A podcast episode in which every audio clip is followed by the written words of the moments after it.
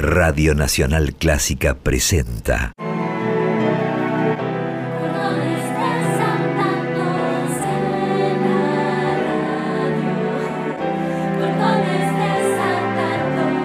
Clásicos desatados. Idea y conducción. Jessica Feinsod.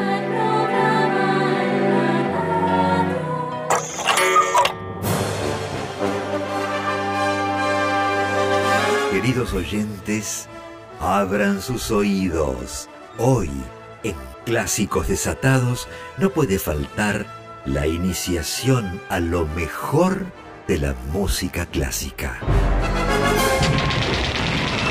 Hola, ¿cómo están? Soy Alejo, tengo 12 años y hoy quiero contarles la historia de la obra que estamos por escuchar. El 20 de agosto de 1882 estrenó en Moscú una de las más grandes composiciones musicales de historia. Se trata de la obertura 1812 del gran compositor ruso Tchaikovsky. Esta composición festeja la derrota de Napoleón en su campaña por conquistar Rusia y con el paso del tiempo se convirtió en una representación de la libertad y la lucha contra la tiranía que claramente Napoleón no defendía. El 7 de septiembre de 1812, las tropas de Napoleón se enfrentaron a las fuerzas rusas en Borodino. Aunque el ejército francés fue el ganador, resultó una victoria falsa para Napoleón, quien tuvo más de 100.000 bajas y es considerada una de las batallas más sangrientas de la historia. Con sus fuerzas agotadas, Napoleón se vio obligado a abandonar Rusia y con ello el deseo de conquistarla. En su larga marcha de regreso al ejército francés, se enfrentó a varios contratiempos, hambre, bajas temperaturas y el constante asedio de las fuerzas rusas. Para cuando llegó a Polonia solo contaban con la décima parte de sus soldados. Esta derrota de Napoleón inspiró a León Tolstoy a escribir su famosa novela La guerra y la paz y a Tchaikovsky a componer la célebre Obertura 1812. Y la verdad que ahora que la van a escuchar van a sentir que hay una guerra, una celebración, todo eso mezclado con el instrumento que sería un cañón, sí, un cañón. Así que te invito a escucharla, espero que tus oídos no se llenen de balazos de cañón.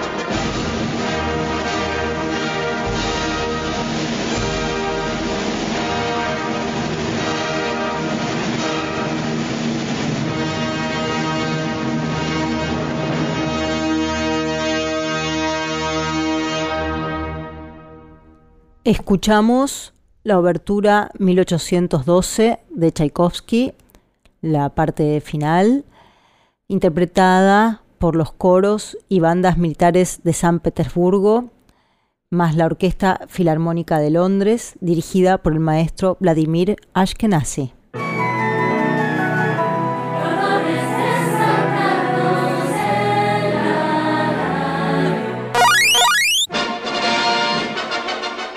Hola, buen día. Les presento a Jessica Feinsold, la conductora de Clásicos Desatados, un programa hecho con chicos, para chicos y grandes. Hola, ¿cómo les va? Hoy estamos dados vuelta. Empezamos con los cañones, los cañones que anuncian el triunfo. Hoy tenemos un programa muy especial. Hoy los periodistas de cordones desatados, algunos de ellos, entrevistaron al tenor y excombatiente de Malvinas, Darío Volonté. El 2 de abril, sabemos, es el día que comenzó la Guerra de las Malvinas, en 1982. Así que tenemos un programa intenso, donde hablaremos de la guerra, de lo que significa ese conflicto en la vida de quienes lo padecen, lo padecieron, de quienes por suerte lo vemos desde lejos, también hablaremos de las Pascuas, de las judías, de las cristianas, de las golosas, de los que solo quieren comer huevos y conejos de chocolate. Y le dedicaremos también nuestro corazón al gran poeta de Orihuela, España, Miguel Hernández, quien murió a los 32 años en la cárcel de Alicante un 28 de marzo de 1942. Hoy es un programa donde la guerra y la paz se entrecruzan desde las distintas voces, pero como siempre desde las miradas de los chicos y las chicas del país y del mundo. Y si hablamos de la guerra, no puedo dejar de nombrar a mi amado Giuseppe Ungaretti, quien nació en Alejandría, pero era italiano.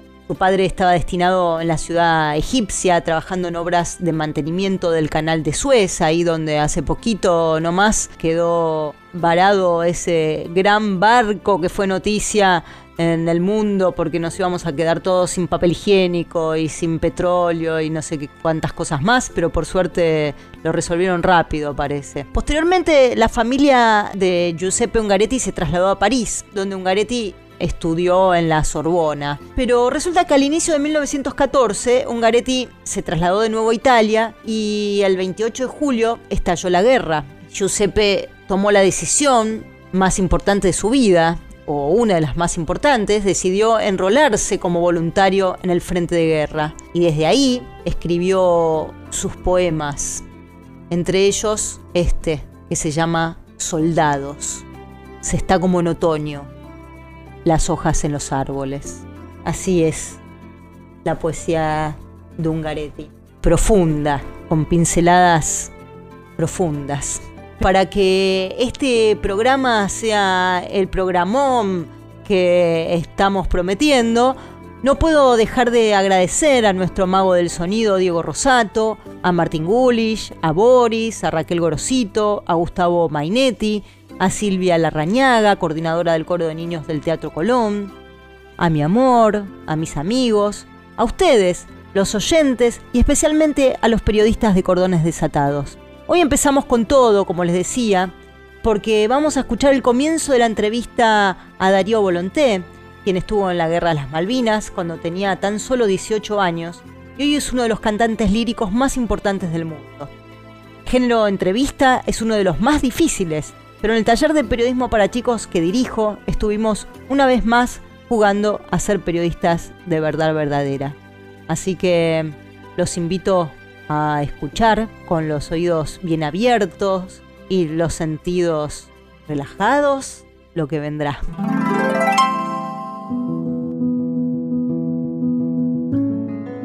Hola, ¿cómo está? Soy Vicente Archain. Usted contó una vez en una entrevista que vi hace poco por la tele que en el momento en que lo llamaron para embarcarse para la guerra, usted se encontraba en un tranquilo y como un fin de semana de Franco. Recordé el inicio del libro El Eternauta de Oesterheld, donde los personajes jugaban tranquilamente a las cartas en su casa y de improviso pasaron a estar envueltos en el horror de una amenazante nevada mortal. Me gustaría escucharlo sobre ese salto inesperado de su vida normal a estar rodeado de tanto horror y muerte. ¿Qué sintió en esa situación? Bueno, fue una situación rara y yo me enteré después de estar un fin de semana de Franco, llegué el lunes, cuando llegué me encontré en una lista, yo estaba destinado en la Fragata Libertad, que es un buque escuela, y de ahí teníamos una orden escrita puesta en un muro. Me dijeron, bueno, que había que embarcar, ir al crucero General Belgrano e intervenir en la crisis y la guerra de Malvinas. Y en el momento no te das mucha cuenta porque, bueno, metes todas tus cosas en el bolso naval, que era un bolso grande, donde guardábamos la ropa, y de ahí nos llevaron en un tren a, Bahía Blanca, de Bahía Blanca a Puerto Belgrano, que está ahí cerca, hasta unos kilómetros, y en Puerto Belgrano directamente embarqué en el crucero Belgrano. Así que estoy especializado en motores y máquinas de barcos navales y integré con todos mis compañeros. Y después te vas dando cuenta, pero de a poco, más adelante. ¿Sintió miedo cuando el buque comienza a hundirse? En el momento tal vez no es tanto miedo, capaz que el miedo es el primer impacto, digamos, cuando sentí las explosiones, que fueron dos explosiones porque fueron dos torpedos. Capaz que sentís una sensación de miedo o de sorpresa más que nada en el primer momento y después cuando recibís la orden de abandonar el buque, nosotros estábamos como en la panza del buque, como decir, en la parte baja del buque, todo el crucero se quedó sin luz porque al pegar en los torpedos en la zona de máquinas donde se genera la luz y la iluminación y la electricidad para todo el buque se quedó completamente a oscuras.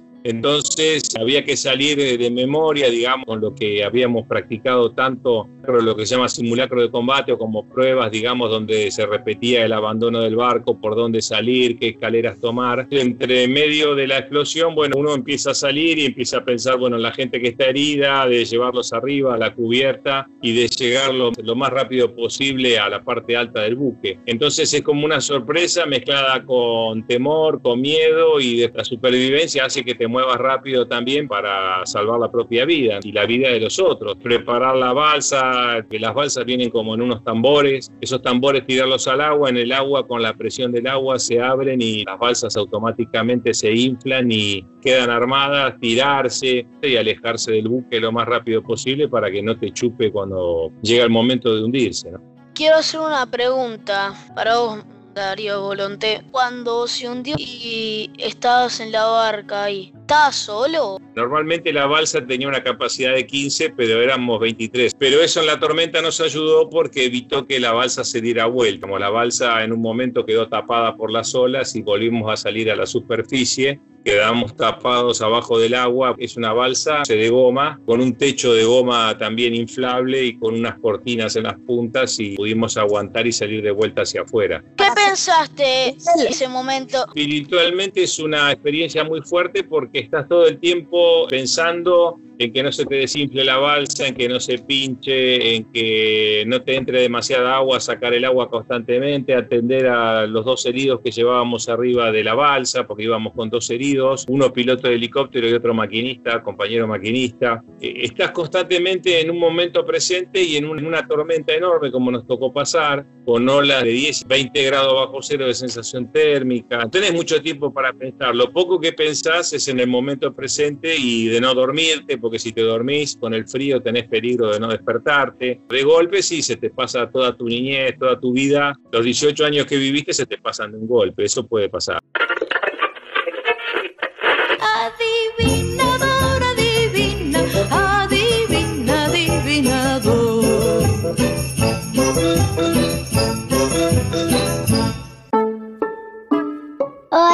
Alfonsina, vivo en Costumar, tengo cinco añitos y les voy a contar mi adivinanza.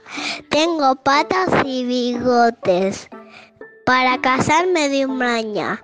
La gente dice de mi araña, pero no soy una araña. ¿Quién soy? El gato. ¡Ya lo sabemos!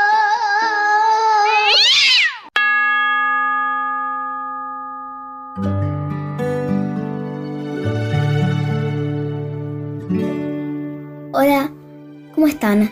Yo bien. Soy Vicente Archain y tengo nueve años. Espero que disfruten este poema. Tristes guerras, si no es amor la empresa. Tristes, tristes, tristes armas, si no son las palabras. Tristes, tristes, tristes hombres, si no mueren de amores. Tristes, tristes. de Miguel Hernández, de su libro Cancionero y Romancero de Ausencias. Hola, me llamo Gabriel y soy periodista en Cordones Desatados. Y lo que pienso de la guerra es que no hay buenos ni malos, no es cuestión de buenos y malos, son formas diferentes de pensar. Y también me parece que la guerra es al Pepe porque no hay un montón de personas cuando se podría resolver hablando con palabras. Hola a todos los chicos clásicos desatados, soy el tenor Darío Volonté y quería expresarles lo que uno siente cuando canta un aria como el Nesundorma, que es una canción, una romanza, como llamamos en la ópera, muy emotiva, muy linda, y lo que más se siente, tanto al escucharla como al cantarla, una gran emoción y una gran fuerza y un gran desafío cada vez que uno la afronta. Les mando un beso grande y buena vida a tutti. Chau, chau.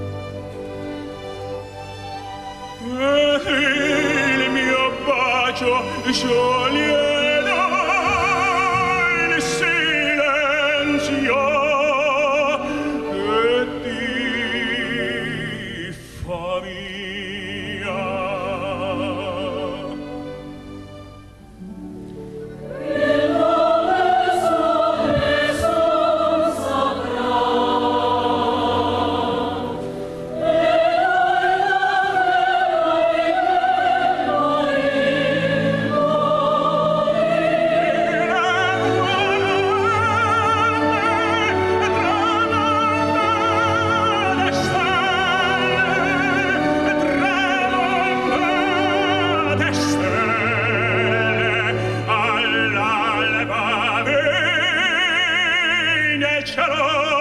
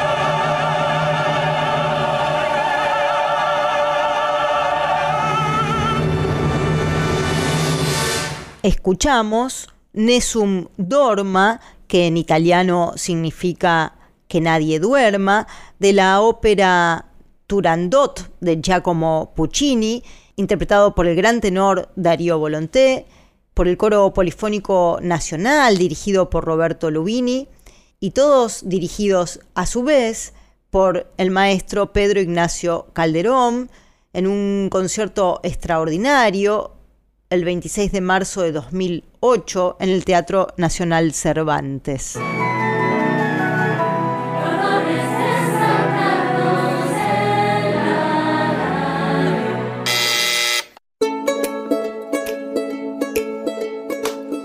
Quiero decir algo más. Mi abuelo Alejandro te mando un abrazo. Gracias, mandale otro, mandale otro a Alejandro, muy grande. Acá Tobal vive en Santiago de Chile, es otro de los periodistas de Cordones Desatados. Te quería preguntar si se puede aprender algo bueno de la guerra, a pesar de lo malo que es la guerra. La guerra es un suceso de los más crueles que hay, pero al mismo tiempo te da oportunidades con el tiempo tal vez a darte cuenta de que tenés una segunda oportunidad, que podías haber muerto y seguís vivo, que podés eh, formar una familia, de podés avanzar en la vida y de que tenés eh, una segunda oportunidad como si te hubieras salvado de una enfermedad tremenda y, y de golpe te salvás. Pasar una guerra es un poco eso, salvarse de eso te da como un sentido de agradecimiento muy grande. Cosas que parecen importantes, entre comillas, así, muy importantes, no son tan importantes y las cosas que uno tal vez pasa un poco más a la ligera, como usted salir de paseo, tomarse un helado abajo de un árbol o leer un libro o estar con la familia,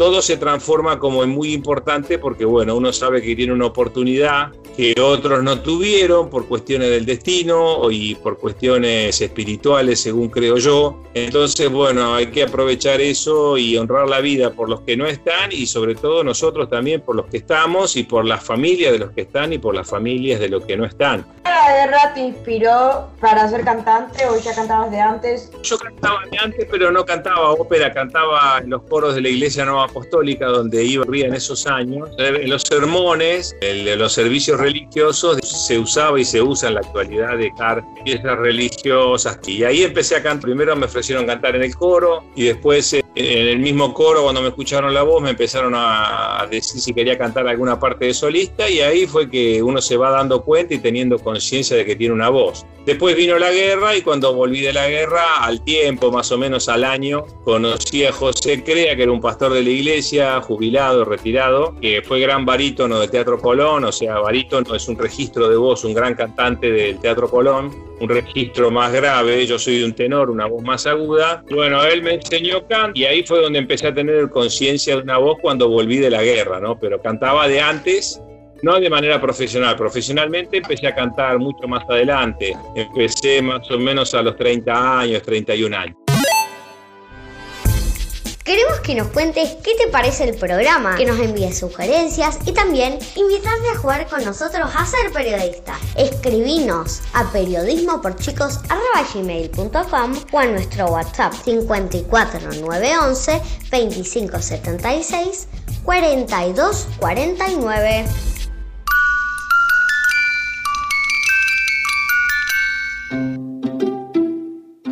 Hola, soy Rama y les voy a hablar sobre las guerras. Una guerra es cuando dos o más países se pelean por territorios o por acuerdos económicos. A mí las guerras no me gustan porque se muere mucha gente y se destruyen pueblos, ciudades y países. Hay otros conflictos como pelearse con amigos por juegos y también los trabajos o en los partidos de fútbol. Chao. Hola, soy Nacho, tengo 8, casi 9 y soy periodista de cordones desatados. A mí no me gusta la guerra porque es muy violenta y encima para qué es necesario que la gente muera y derramar tanta sangre. El domingo fui al Museo Malvinas. Es enorme y está en el norte de la ciudad de Buenos Aires, bastante lejos de mi casa. Como hay pandemia, antes de ir hay que sacar un turno por la página web. Tiene un patio gigante con una especie de lago, con una Malvinas en el centro. En la planta baja hay una sala de 360 grados donde podemos ver un documental sobre la riqueza de las Malvinas y un poco de historia. Del techo del museo cuelga un avión Cessna original que utilizó el argentino Miguel Fitzgerald para llegar a Malvinas y reclamar la soberanía en 1964. El ejército lo quiso llevar preso, pero el presidente Arturo Ilía, que era democrático, lo perdonó. En el primer piso hay ropa que utilizaron los soldados, fotos, escudos, banderas, cortes diarios, revistas y televisores tan antiguos donde podemos ver toda la propaganda de esa época de dictadura militar. En el segundo piso hay muchas pantallas donde podemos ver videos de los excombatientes contando todo lo feo que es estar en la guerra. Me gustaría que se haga justicia para que todo esto no suceda nunca más y que el mundo entero reconozca que las Islas Malvinas son argentinas.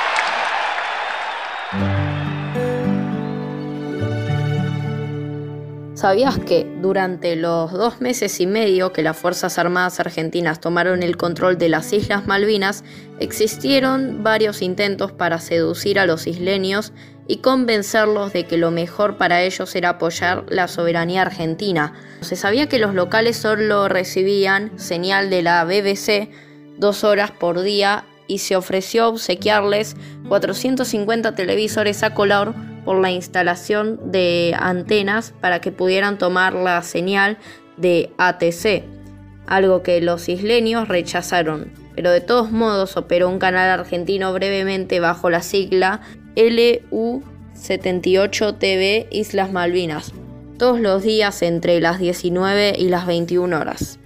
La transmisión incluyó programación en castellano y en inglés. Por ejemplo, se pudo ver dibujos animados, partidos de fútbol y películas en inglés subtituladas. Una novela de la época, Fortín Quieto, con Claudio Lebrino, estaba entre el material seleccionado junto a micros de noticias presentadas por Nicolás Kasaunzeg, que finalizaba siempre con un fuerte mensaje religioso. También se realizaban transmisiones de radio AM, la emisora local transmitía a la mañana en español y a la tarde en inglés. Algunas noches los isleños cerraron su transmisión entonando Good Save the Queen. Como sonó a provocación, esto fue prohibido.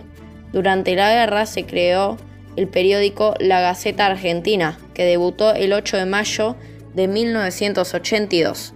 Este periódico se publicaba en Puerto Argentino y se distribuía entre las tropas argentinas en las islas. Los isleños también pedían leerlo. Se publicaron 11 ediciones.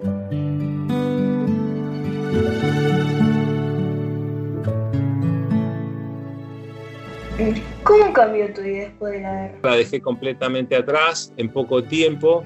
Pues una suerte que no tuvieron otros y quedaron como más pegados a esa experiencia y yo pude despegarme bastante rápido de eso. Tal vez a través de los años, volviendo a las preguntas anteriores que me habían hecho, tenés una conciencia más fuerte y te cambia en el sentido de que la vida cobra otro valor. Siempre me interesaron los temas espirituales, el espíritu, el alma, el alma humana y, momento el cristianismo. Después eh, me interesó la espiritualidad de la India, el orientalismo, el budismo zen. Y de todo eso formé como mi propia religión, estación mía diaria de vivir momento a momento y presente al presente. Tratar de volver a ser un niño así como son ustedes, pero habiendo pasado por la experiencia de la vida. Entonces, en esa experiencia yo pienso que la guerra me ayudó mucho a interpretar los roles que he interpretado y a cantar conciertos, porque uno pone una pasión y un sentimiento en lo que hace a nivel profesional, pero también a nivel de interpretación y de comunicarse con el público y de conmoverlo.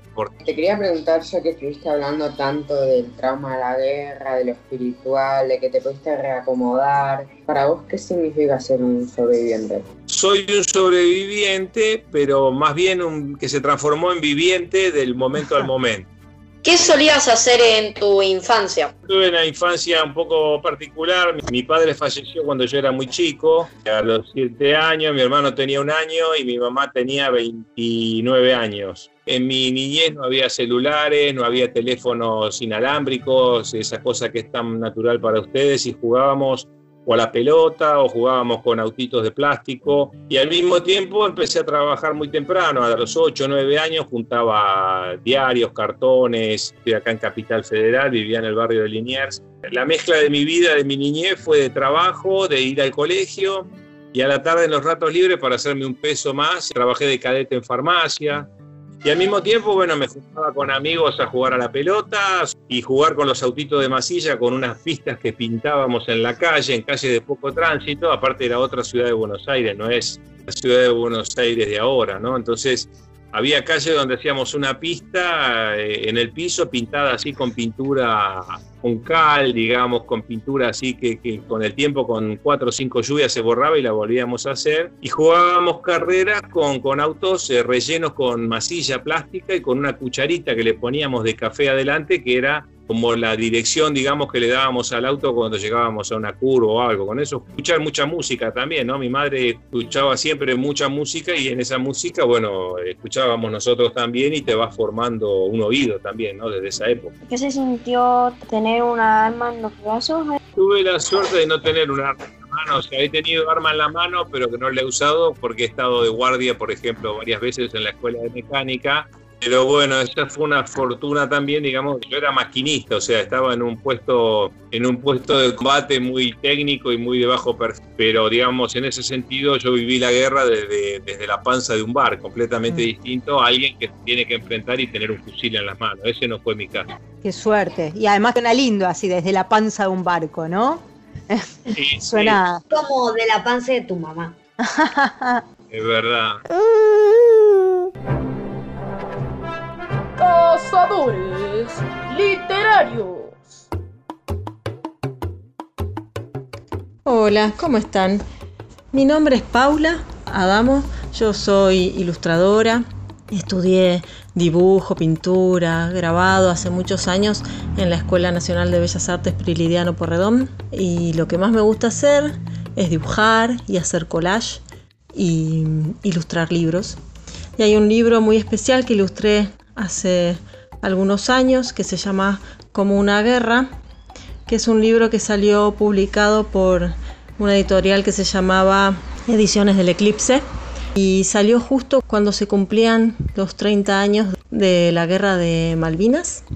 Eso fue en el 2012. La guerra de Malvinas fue en 1982. Es un libro que hicimos con el escritor que se llama Andrés Obico. Es un libro álbum. Me encantaría poder leérselos pero lo cierto es que un libro álbum es muy difícil de leer en la radio, porque uno necesita sí o sí, además de leer el texto escrito, poder leer las ilustraciones para poder hacerse una idea de qué es lo que quiere contar. Yo les voy a leer la contratapa para que tengan una idea más o menos de qué se trata. Dice, este libro tiene soldaditos, dibujos hechos con lápiz y collage, un tío, armas como las de las películas en blanco y negro, dos amigos nacidos mucho después del 82, palabras para creer o reventar, disparos, pum, pum, pum. Este libro es el relato de un relato. Habla de lo que damos a los chicos y de lo que ellos nos pueden dar. Pum, pum, pum. La historia del libro son dos niñes jugando en el patio de la casa de uno de, de ellos. Juegan con soldaditos y con las macetas que hay en ese patio. Y uno le va contando al otro cosas que le contó su tío que estuvo en una guerra y que por algunos detalles que van apareciendo en las ilustraciones nos podemos dar cuenta de que está hablando de la guerra de Malvinas en particular. Un libro que yo quiero mucho, que me llevó mucho tiempo ilustrar, que me generó mucha contradicción. Pensar en tener que hacer un libro sobre la guerra para niñas me parecía un poco extraño al principio, pero ahora cada vez que lo veo me emociona mucho, porque me parece que sigue siendo un libro muy bello y de algo tremendo que pasa y sigue pasando en muchos lugares del mundo, que es la guerra lamentablemente. Ojalá alguna vez tengan oportunidad de, de verlo en, en vivo y en directo. Les mando un cariño grande. Chau, chau.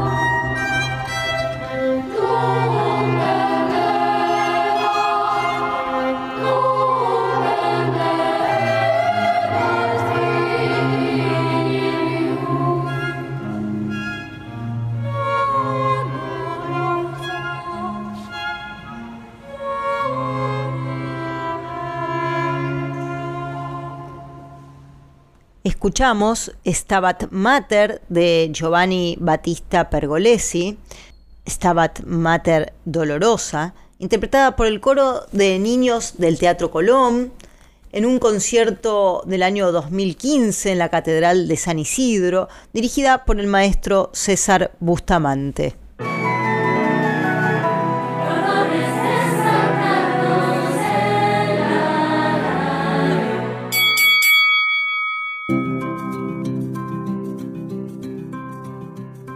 Hola, soy el padre Federico de la parroquia Nuestra Señora de Valvanera, el santuario de San Expedito. Me pidieron que les comente un poco de qué se trata esto de la Semana Santa y la Pascua. Bueno, primero la palabra Pascua significa paso.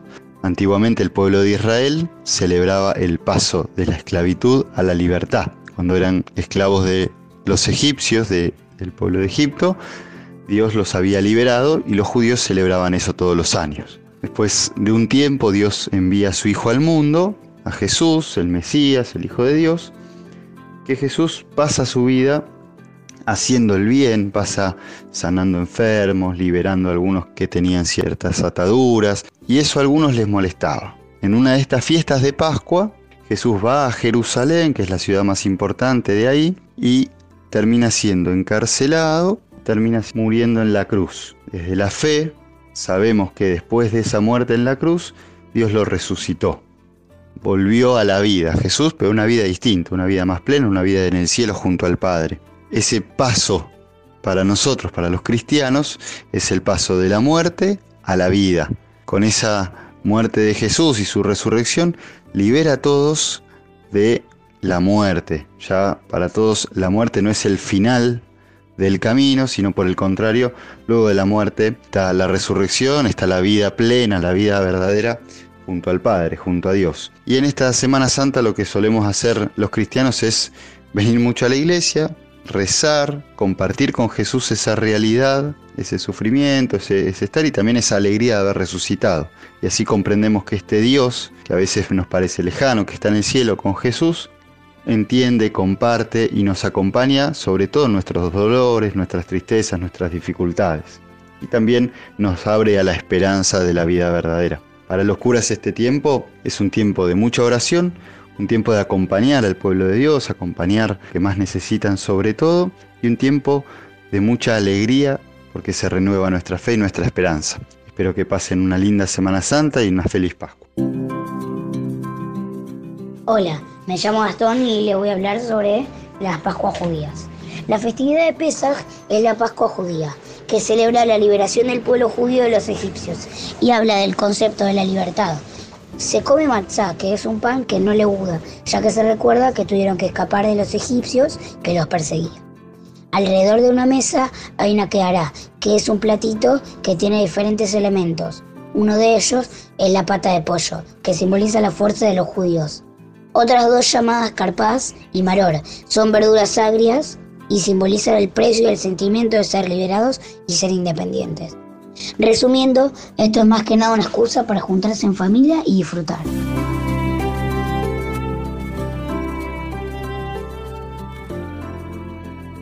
Hola, soy Natalia Kaslauskas, tengo 10 años y soy una periodista de estado. Ya que se acerca la Pascua, los huevos de chocolate tan deliciosos, les voy a contar una tradición que celebramos en mi escuela todos los años. Esta tradición es alemana y se llama Frohe Ostern. En español, Frohe Ostern sería Felices Pascuas. Lo que hacemos es lo siguiente.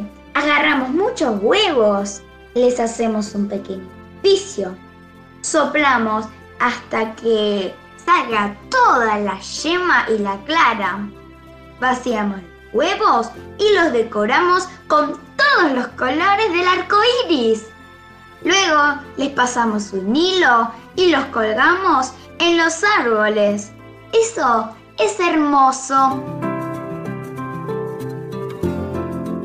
Con respecto a los conejos y a los huevos de Pascua, en la época de la Edad Media, así como también se invita antes de la Semana Santa, antes de la Pascua, a no comer carne, a hacer así como algún sacrificio, tampoco se podía comer huevo. Y las familias que tenían gallinas en las casas, para no tirar los huevos que ponían esas gallinas, lo que hacían era hervirlos y conservar los huevos duros, pintándolos para reconocerlos y diferenciarlos de los otros.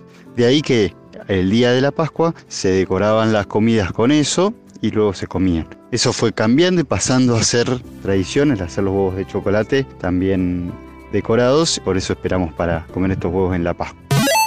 No, no, no te pierdas clásicos desatados. Ahora en versión comestible. Sí, te puedes comer los clásicos. Hola, soy Amelie, les hablo desde Uruguay. Les voy a dar una receta para organizar una búsqueda del tesoro en Pascua. Una búsqueda de huevos de chocolate. Primero hay que organizar una serie de pistas que tienen que ser, si es posible, bastante ingeniosas, pero no súper difíciles, que te lleven a un lugar a otro de la casa. Y si tienes un jardín o patio y el día está lindo, puedes colocar algunas pistas al aire libre. Entonces, primero hay que pedirle a los adultos que escondan una serie de huevitos de Pascua que se irán encontrando a partir de una primera pista. Por ejemplo, Si vas a esconder un huevito o caramelos o simplemente la siguiente pista en la cocina, la pista podría ser es de porcelana pero no se ve. ¿Qué es? La tetera. Como en la canción de María Elena y ahí encontrarás un huevito. Se puede guardar uno, por ejemplo, uno en un ropero, otro en la maceta, o abajo de una piedra, en el jardín y así hasta que encuentran todos los premios con las pistas que se dejan cuando uno encuentra un premio hasta encontrar el premio mayor que puede ser un huevo más grande para compartir entre todos los que participaron. Espero que hagan una búsqueda del tesoro y se diviertan buscando los premios y coman chocolate con moderación. Felices Pascuas. Adivinador, adivina, adivina, adivinador.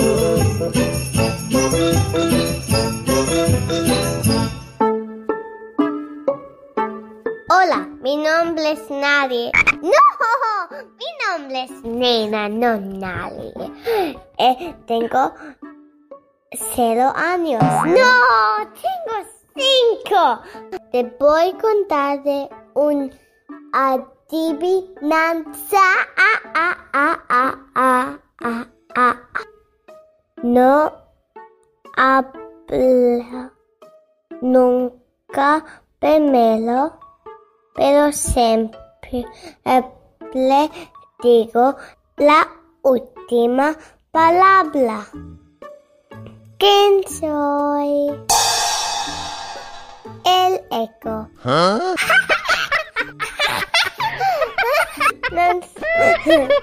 bueno, besos. Chao, Jessie. Bye.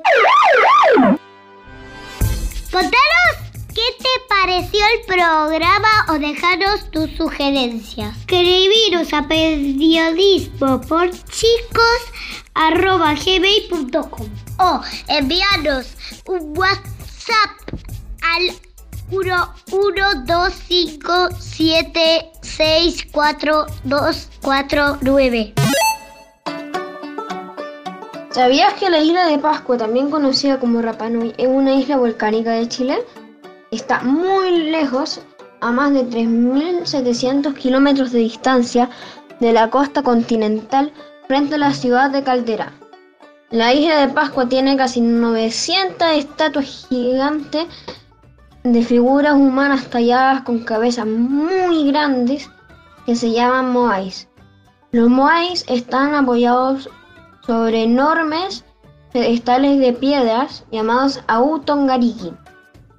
Los moais fueron creados por los Rapanui entre los siglos XIII y XVI. En la isla viven 7.750 personas y es uno de los principales atractivos turísticos de Chile.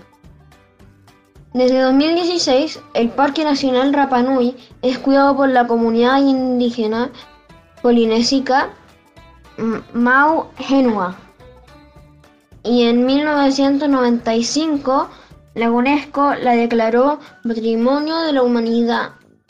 ¿Qué quiere decir eso? Que la isla de Pascua es de todas y de todos y hay que cuidarla mucho. Soy Cristóbal, tengo 11 años, vivo en Santiago de Chile y soy periodista de Cordones de. ¡Chao!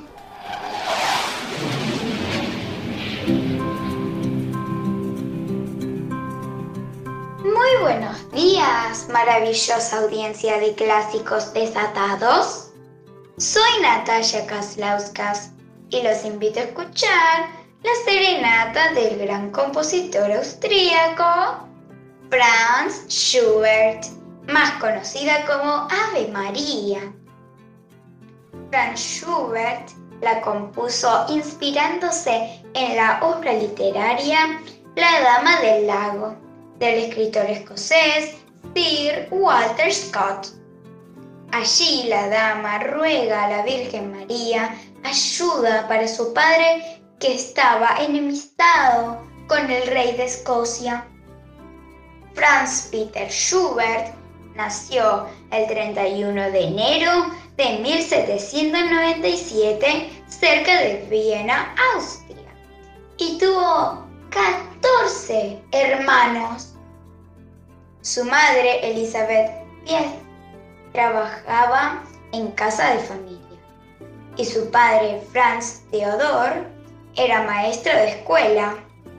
Franz aprendió de su padre la práctica del violín y su hermano mayor le enseñó a tocar el piano. A los 11 años fue admitido como soprano en el coro de la Capilla Imperial de Viena. Como en esa época Austria estaba involucrada en continuas guerras, eso hacía que cada vez necesitase más soldados. Por eso, para evitar el cumplimiento del servicio militar, Franz Schubert se vio obligado a seguir los consejos de su padre y convertirse en maestro. En aquel entonces, los maestros estaban exentos de hacer el servicio militar. Durante el tiempo que Schubert trabajó como profesor, compuso una gran cantidad de obras. Después, Schubert dejó su cargo de maestro para ganarse la vida únicamente con su música. Sin embargo, a pesar de la belleza de sus composiciones, tuvo una vida muy modesta que se agravó cuando contrajo una enfermedad que lo llevó a la muerte tan joven, a los 31 años de edad. Volemos con esta hermosa melodía. ¡Música, maestro!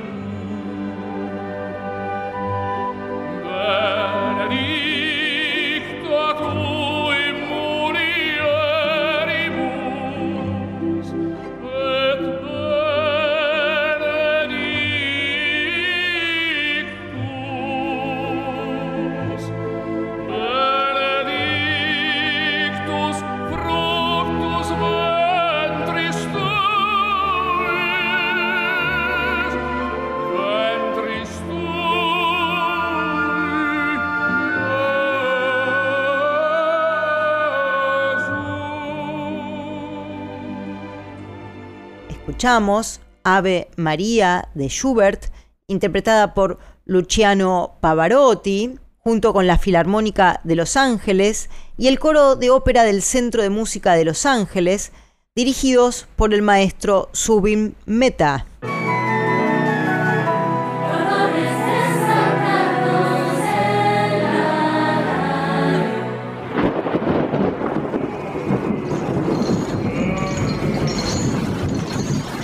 No se vayan.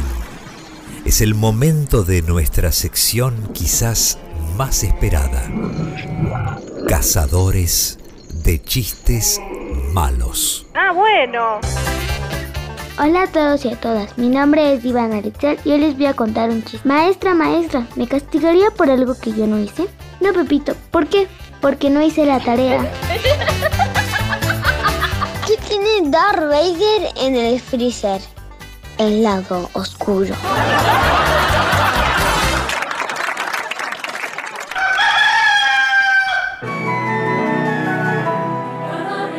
nos fue el programa volando. Voy a leerles algunos de los mensajes de los tantos que nos han llegado. Maravillosos, chicos. Tengo 73 años. Me encanta escucharlos. Aprendo mucho.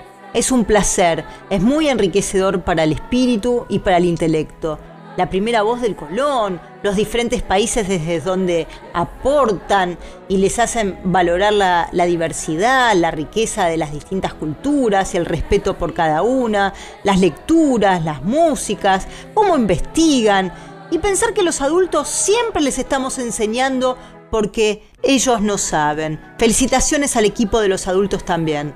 Beatriz Dubischar, licenciada en Servicio Social. Bueno, muchísimas gracias Beatriz. Qué hermoso programa hacen. Los descubrí por casualidad y ahora no me lo pierdo nunca. Y les aviso a todos los que puedo porque Clásicos Desatados es un auténtico hallazgo. Felicitaciones, Luis de Zárate. ¡Wow! Bueno, muchísimas gracias realmente.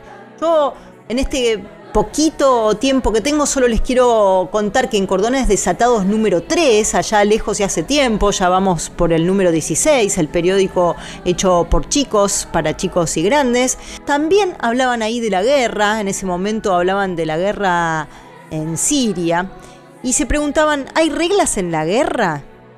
Uf, qué bárbaro. Y algunos contestaban, Emma Clerici, que en ese momento era chiquita, ahora debe tener como 15, 16 años, dice, sí hay reglas, pero no sé exactamente cuáles son.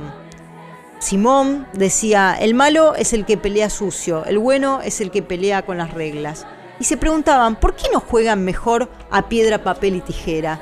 Les juro que es casi lo mismo que se preguntaban el otro día en uno de los talleres de periodismo para chicos que dirijo. No entendían por qué, por qué no definían estas cuestiones de la guerra con un partido de fútbol o con un juego, con palabras, no con la vida y la muerte, ¿no? Qué bárbaro. Bueno, por suerte llegó la paz también. Y llegó el momento de despedirnos porque se nos fue el programa. Así que nos pueden escuchar el miércoles a las 12 horas aquí en nuestra casa y el próximo sábado a las 11 horas. Espero ansiosa sus comentarios. Que pasen unas felices Pascuas y a cuidarse y a disfrutar con sus seres queridos. Un beso. Gracias.